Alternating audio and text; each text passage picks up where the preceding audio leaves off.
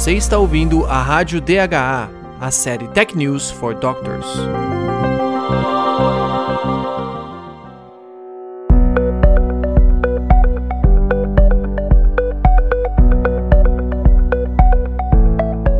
Seja bem-vindo à Rádio DHA. Esta é a nossa série inaugural de podcasts chamada Tech News for Doctors.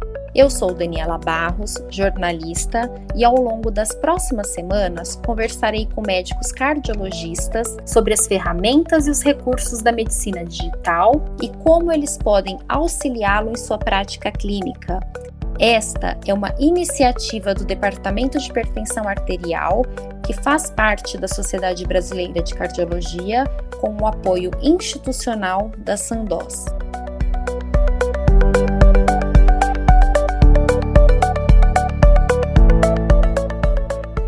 Esse é o 14 episódio da série Tech News for Doctors.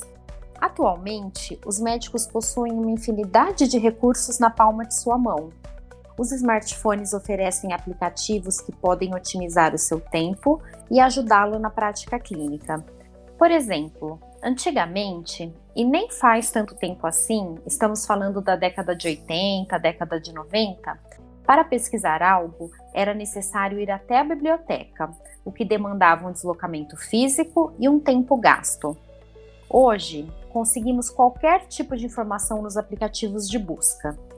Mas em meio a tantas opções, quais aplicativos realmente são úteis ao cardiologista? Quem vai oferecer algumas dicas sobre este tema é a doutora Érica Maria Gonçalves Campana, diretora administrativa do DHA e presidente do Departamento de Hipertensão da SOCERG. Como vai, doutora? Olá, Daniela. É sempre um prazer estar conversando com você sobre tecnologia e medicina. É um assunto que me interessa muito. Então vamos lá. Como que os aplicativos mudaram a prática da medicina? Ah, Daniela, eu acho que, na verdade, a internet mudou a prática da medicina, né? É, eu estava te ouvindo colocar essa introdução sobre a década de 80 e 90, eu me formei em 96 e me recordo que na época da minha faculdade eu escrevi é, alguns artigos, eu já tinha interesse pela parte acadêmica e a gente tinha que exatamente fazer o que você falou, ir na biblioteca, consultar o Index Médico, que era um, uma bíblia gigantesca onde tinham os artigos científicos que, que tinham sido publicados para a gente consultar as referências bibliográficas.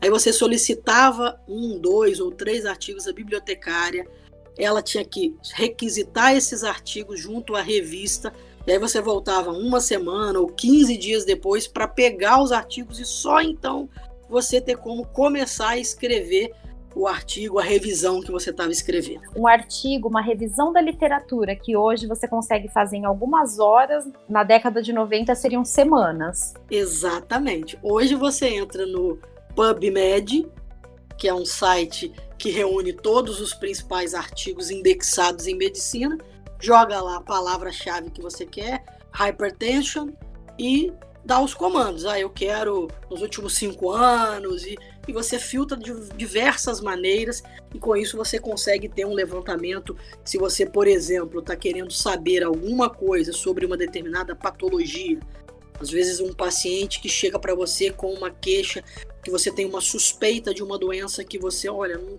tô, queria saber um pouco mais sobre o tema. Você pode utilizar muitos aplicativos ou próprios sites de internet para te fazer um levantamento. Então, eu acho que assim é, facilitou imensamente e trouxe para o médico um, uma coisa que é fundamental, que é o conhecimento, é a informação. Talvez este seja o valor, junto com a humanidade, mais importante para o médico, é deter o conhecimento, porque é a partir desse conhecimento que nós podemos ajudar os pacientes e deter esse conhecimento com muito mais praticidade, né? Porque hoje também com as demandas que os médicos enfrentam no seu dia a dia, talvez não tivessem esse mesmo tempo, essa mesma disponibilidade do deslocamento que era necessário anteriormente. Ah, sem dúvida, sem dúvida. A gente, a gente conhece histórias de que muitos médicos é, da antiga, vamos dizer assim, que não tinham acesso é, a informação, por estarem em, em, cidades mais periféricas, ou eles tinham acesso às atualizações nos congressos, quando eles a, tinham hábito de frequentar congressos, ou eles às vezes recebiam essas informações pelos representantes de laboratório, que levavam artigos porque estavam querendo apresentar um determinado produto. Então, isso, óbvio, tem uma função importante, cumpriu uma função importante, mas também deixava o médico um pouco refém de direcionamentos específicos do interesse de quem estava alimentando ele com essa informação. E com o acesso muito mais amplo e fácil, o médico detém a liberdade de escolher o conhecimento que ele quer se atualizar. A gente teve, por exemplo, esse ano, nessa, esse advento da pandemia que nós estamos vivendo, é, todos os congressos praticamente acontecendo de forma virtual.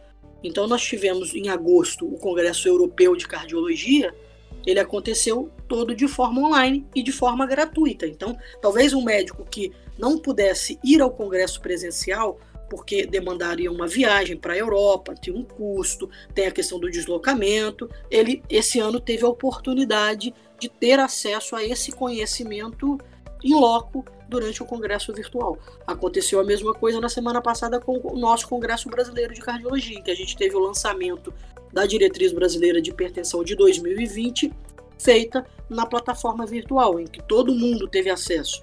Porque, mais uma vez, foi um congresso que foi franqueado gratuitamente e ficou online disponível para que todo mundo pudesse acessar. Então, acho que o advento da internet, com todos os seus desdobramentos, ela só acrescentou a medicina.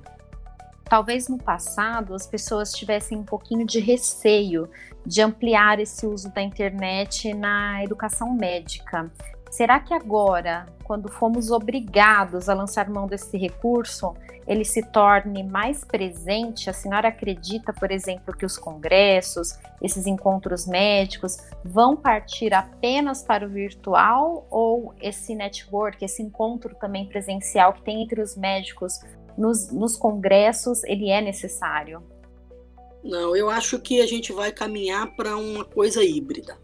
Eu não acho que nós vamos voltar totalmente para o somente presencial, porque eu acho que a gente teve ganhos muito importantes com essa versão virtual, mas acho que a gente, a gente precisa do contato humano, né? A gente sente falta disso.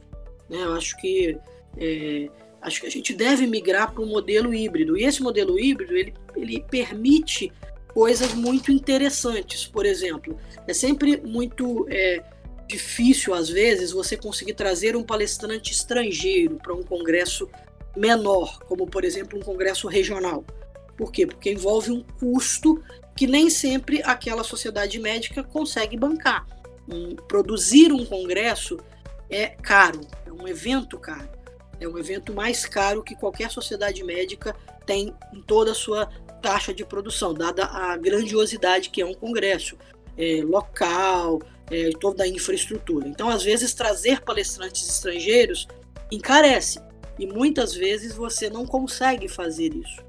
Então, acho que isso é um, é um ganho, é, sem dúvida. Você poderia criar é, é, sessões híbridas em que um palestrante aqui do Brasil discute um tema junto com um palestrante de fora que vai estar lá na sua cidade. Então, eu acho que é, tem muitos ganhos, mas acho que a gente não vai caminhar para um congresso só virtual, não.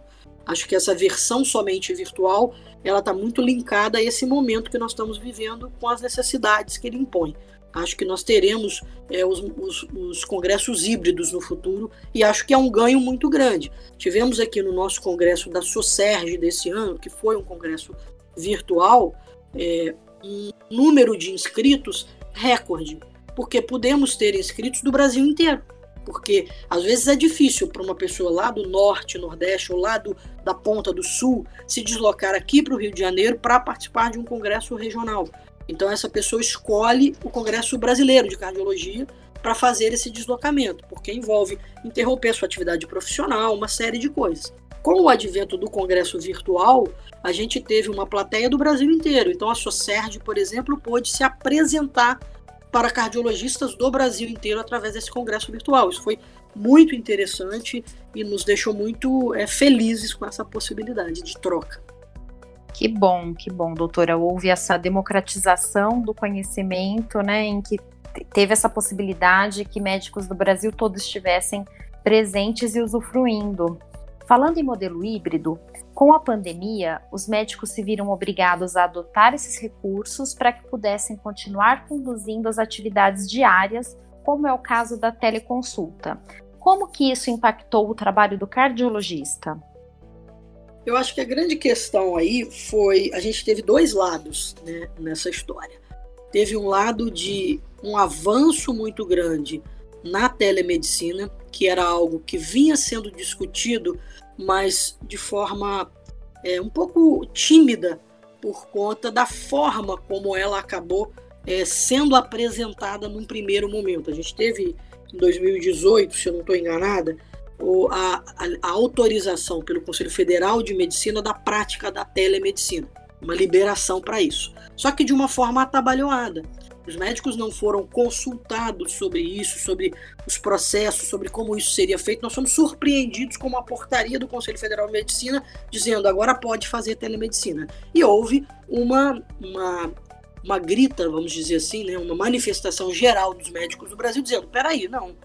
Isso não foi discutido com a gente, nós não sabemos como isso, como essa portaria foi elaborada e não concordamos com isso, queremos entender melhor. E aí o processo se interrompeu por conta dessa forma atabalhada como aconteceu. Com o advento da pandemia, ele obviamente foi de novo colocado na roda e aí a gente teve acesso é, na prática a trabalhar com a telemedicina. E aí a gente começou a entender melhor aquele processo que não foi discutido né, teoricamente antes de ser lançado, ele acabou sendo discutido na prática, porque você começou a utilizar no seu consultório, no seu dia a dia, e você começou a entender os benefícios e também os riscos que isso pode ter.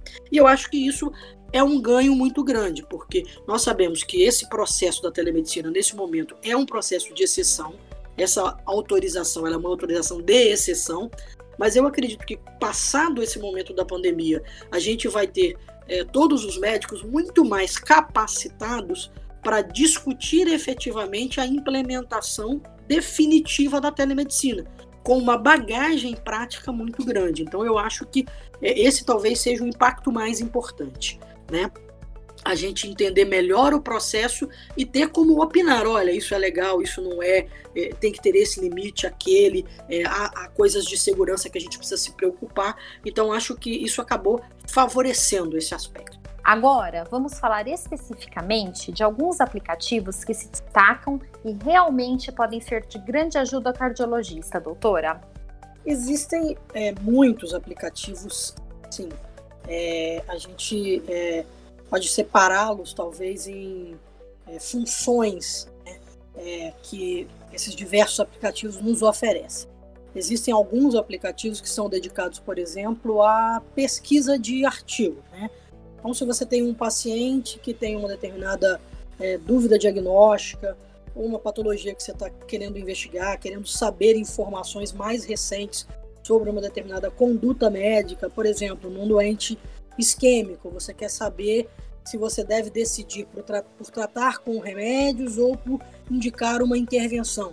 Que estudos mais recentes a gente tem sobre isso, que artigos a gente tem, e às vezes é, a gente fica meio perdido. E alguns é, aplicativos reúnem esses artigos com, promovendo atualizações frequentes. O Medscape faz isso, o Whitebook faz isso, o Hippocrates faz isso. É, o Cardio Trials faz isso. O Cardio Trials é um aplicativo dedicado para estudos clínicos em cardiologia. Então, se você quer saber, ah, eu quero saber um estudo de tratamento de hipertensão que é clássico, como é, por exemplo, o Walhat. Quantos pacientes será que tinham naquele estudo? Você acessando o Cardio Trials vai ter toda a descrição daquele estudo com os principais resultados. Então, esses, esses aplicativos têm essa função facilitadora. O Whitebook, por exemplo, é, talvez seja um dos primeiros aplicativos que surgiu.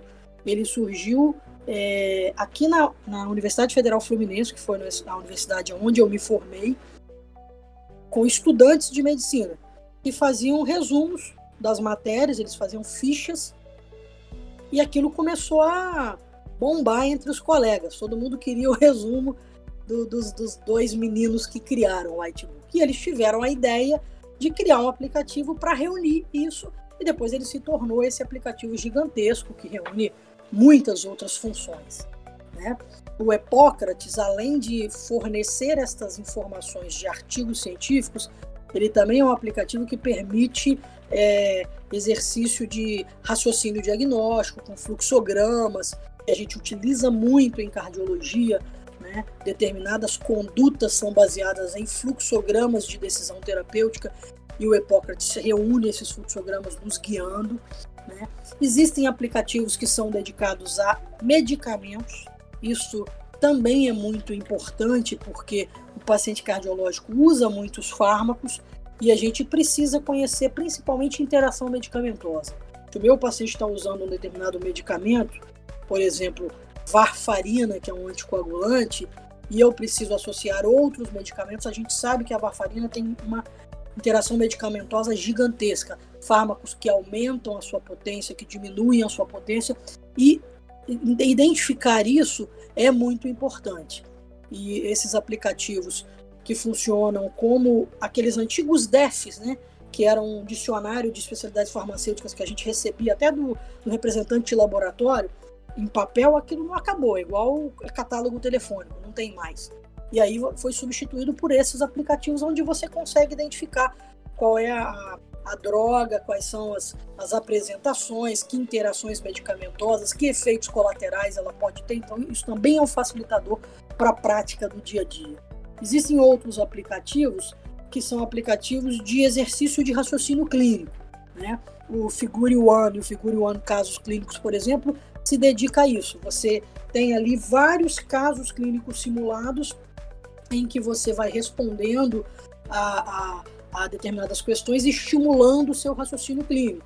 E ele permite também, como ele pode ter acesso de mais de um, uma pessoa ao mesmo tempo, trocas é, entre profissionais sobre casos clínicos também. Se você tem uma dúvida de um caso específico seu, isso pode permitir um network para trocar essas informações. É, para o médico, por exemplo, que tem pouco tempo de formado, esse exercício de entendimento de raciocínio diagnóstico é muito importante. Esses aplicativos podem permitir isso. O Pocket Heart também é um aplicativo é, que está dedicado principalmente à anatomia. Né? E ele é muito interessante porque ele permite uma visualização tridimensional de diferentes é, partes do corpo humano. Por exemplo, é, se você acessar ali o coração, você consegue ver o coração tridimensionalmente, você consegue girar ele 360 graus, você consegue fazer cortes para olhar por dentro.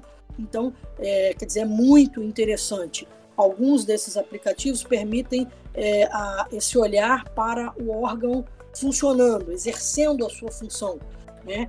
Que é um, um ganho. Quando a gente estuda anatomia na faculdade, a gente estuda anatomia no cadáver. Então, é num corpo sem função vital. A gente vê efetivamente as partes do corpo humano, mas sem ter a noção de como elas estão funcionalmente. Com esses aplicativos de realidade aumentada, você pode ter, por exemplo, um coração que está exercendo a sua função de pulsação e você consegue ver então o trânsito do sangue entre as diferentes cavidades. Você pode ter, por exemplo, imagens de coração com determinadas cardiopatias congênitas que permitem você ver por onde esse fluxo vai passar nessa deformidade congênita do coração. Isso amplia muito a capacidade de entendimento. Hoje, é, alguns desses aí já não é mais tanto aplicativos para celular, mas é programas como esse de realidade aumentada, eles são utilizados até para planejamento cirúrgico. O cirurgião tem o, a cirurgia né, que ele vai realizar, ele pode fazer essa cirurgia virtualmente num, num, num corpo que é moldado de acordo com o próprio paciente. Isso é muito interessante. Então, aquele paciente, antes de ser submetido à cirurgia, ele é escaneado, aquele corpo é moldado, então aquele órgão que será operado, ele fica ali disponível com as características daquele paciente e o cirurgião então simula a intervenção cirúrgica para antever possíveis complicações de alterações anatômicas que esse indivíduo possa ter. Talvez uma determinada artéria naquele paciente esteja deslocada um pouco mais para a esquerda ou para a direita. E fazendo essa simulação antes, ele consegue antever o caminho que ele vai seguir para evitar complicações. Então, as possibilidades são inúmeras. É, esses aplicativos é, desde os mais simples, que podem ser baixados nos nossos smartphones, como a calculadora de risco da Sociedade Brasileira de Cardiologia, que é algo que todo cardiologista utiliza todo o tempo no, no, seu dia a dia de consultório, até os mais complexos, como esse que eu falei, que permite uma simulação de um ato operatório, eles com certeza trazem muito benefício e, e engrandecimento para o ato médico. Esses aplicativos que envolvem a realidade virtual são muito oportunos, já que com a pandemia os alunos de medicina ficaram sem as aulas presenciais, né, doutora? Sem dúvida. É, eu acho que é, neste momento eles, eles, representam um ganho fantástico e eu acho que mesmo depois que acabar a pandemia, até eu, se fosse estudante de medicina, gostaria de ter a oportunidade de estudar nesse, nesse novo formato de anatomia. Eu acho que seria bastante é, intrigante e estimulante. Né? Qual é a sua experiência com o uso de aplicativos na rotina profissional, seja no consultório ou até mesmo no atendimento hospitalar? Ah, não, eu uso bastante. É, como eu falei, esses aplicativos de acessar artigos é algo que eu uso com frequência, porque eu tenho esse viés acadêmico, então com frequência estou é, produzindo artigos e a gente tem que fazer levantamento bibliográfico, e às vezes até no próprio paciente, eu há duas ou três semanas atrás atendi uma paciente no ambulatório de hipertensão, que era uma paciente que está em vigência de tratamento de câncer e tinha múltiplas queixas, entre elas uma hipertensão que estava difícil de controlar. E quando a gente conversou, vendo alguns dos exames complementares da paciente, fui procurar por possibilidades de um, um, uma entidade clínica que é chamada de síndrome paraneoplásica. São alterações que acontecem em paralelo com um tumor e que provocam outros quadros clínicos na paciente. Então, utilizei é, o Medscape para acessar referências que pudessem me trazer informações sobre síndrome paraneoplásica causando hipertensão em pacientes, como era o caso daquela paciente, e levantei alguns artigos muito interessantes que me ajudaram a entender o que estava acontecendo com a paciente, serviram também para tranquilizar a paciente porque ela chegou achando que tinha um bicho de sete cabeças, porque ninguém conseguia saber o que estava acontecendo com ela. E através da pesquisa de literatura, a gente conseguiu entender mais ou menos e começar a encadear uma condução de tratamento para ela. O aplicativo de, de medicação também, o Drugs, a gente usa bastante. Né? Ele permite a gente avaliar a dose de medicamento, por exemplo, no indivíduo idoso, às vezes você precisa corrigir dose. No indivíduo que tem algum grau de comprometimento renal, se você for fazer principalmente antibiótico, você precisa corrigir dose e esse aplicativo facilita para você. Ele, você vai ali, olha a medicação, vê qual é a função renal daquele paciente, ele já te sinaliza qual é a correção de dose que você tem que fazer.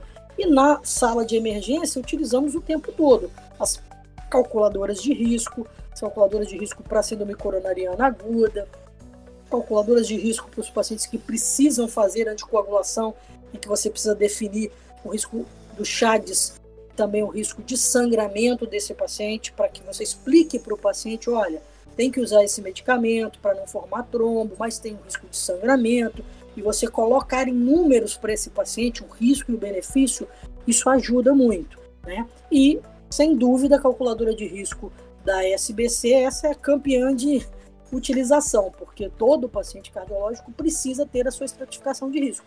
E a calculadora facilita muito, porque ela está ali, você vai jogando os dados e é intuitiva.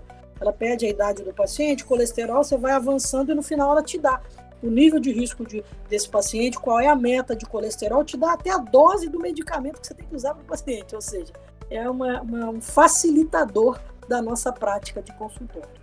Doutora, enquanto a senhora relatava a sua experiência com o uso de aplicativos, eu me lembrei de uma conversa uma vez com uma paciente do SUS que criticava o médico porque ele consultava a internet durante a consulta.